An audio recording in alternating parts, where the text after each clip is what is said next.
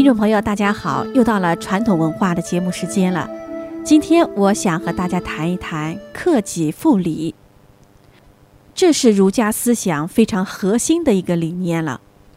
古往今来，很多仁人志士都把这作为自己行为的最高规范了。克己就是克制自己、规范自己，复就是符合、回复的意思。这四个字在文革中曾用来作为复辟旧制度的重要理论根据来痛加批判的。按当时舆论一律的理解，孔子的复礼就是要恢复周礼，也就是要复辟所谓的旧制度。文革的这种对传统文化的曲解，从而破坏，是中共破坏传统文化的主要方法了。其实，只要读一读《论语》原文，我们就不难发现，孔子的原话被蓄意歪曲了。“克己复礼”这一词条出自《论语·颜渊篇》。《论语》中这段的原文是：“子曰：‘克己复礼为仁，一日克己复礼，天下贵人焉。’”意思就是说，克制自己，使自己的言行符合于礼，就是仁。有一天做到了克制自己、符合于理，天下就都赞许你是个仁人了。说到克己，现在的人似乎不理解了，也不愿意了。现在都讲究自由、个性解放，满足自己的需要和欲望，这才是精彩滋润的人生呢。其实，这种绝对化的追求自由、个性解放，放纵自己的欲望。正是现在社会道德败坏的一个重要原因啊。下面这段孔子和他的学生关于刚强的对话，能够让我们明白什么是孔子认为的克己。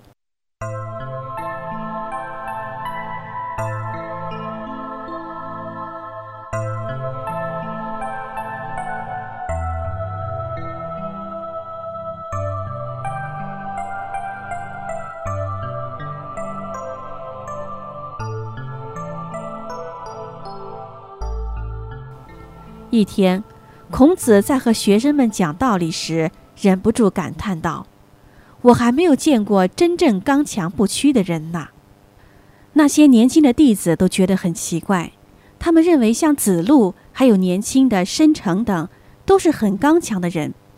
尤其是申成，他虽然年纪很轻，可是每次在和别人辩论时，却总是不肯轻易让步，即使在面对长辈或师兄时。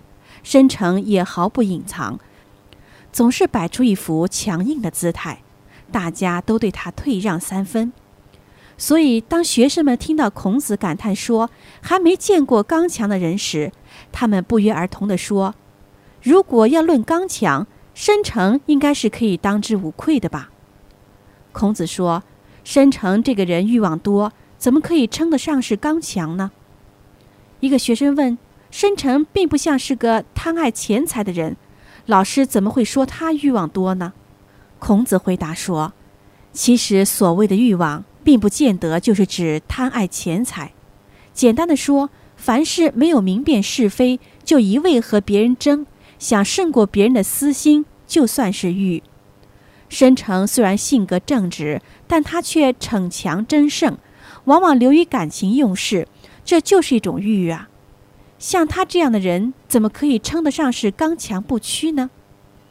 孔子又说：“所谓的刚，并不是指逞强好胜，而是一种克制自己的功夫，能够克制住自己的欲望，无论在任何环境中都不违背天理，而且始终如一，不轻易改变，这才算是真正的刚啊。”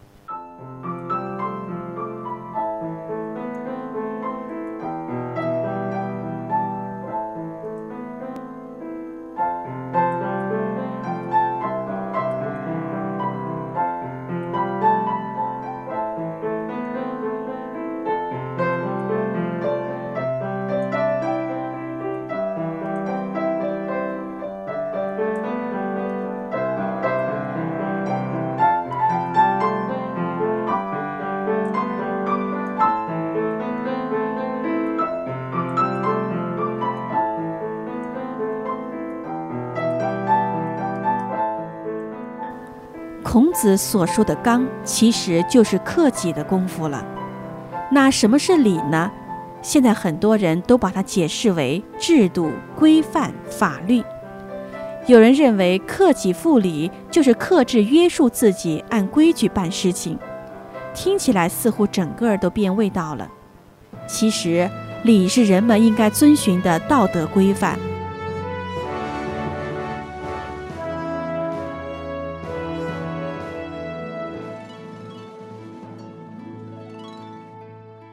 人不同于动物，就是人有人性，有道德。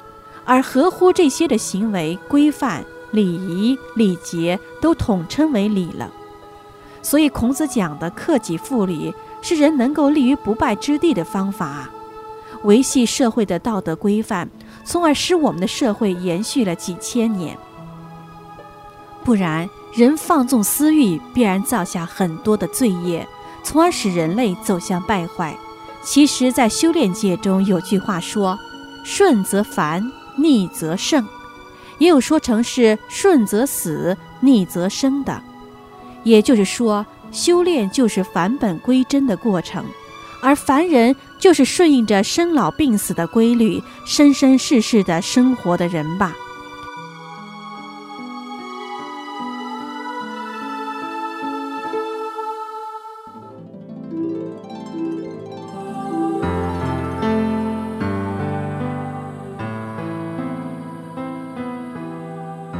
细细体会一下孔子所说的克己复礼，在一个低浅的层面上是符合这句修炼真谛的。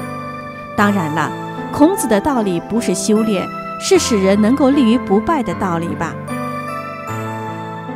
好了，听众朋友们，今天的时间又快要到了，希望我们的节目对您有所启迪，在生活中也能够实践克己复礼。好了。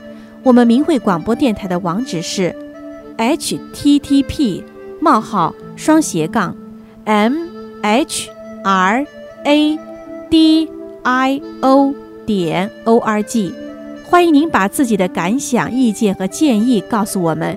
谢谢您的支持和收听，我们下次节目再会。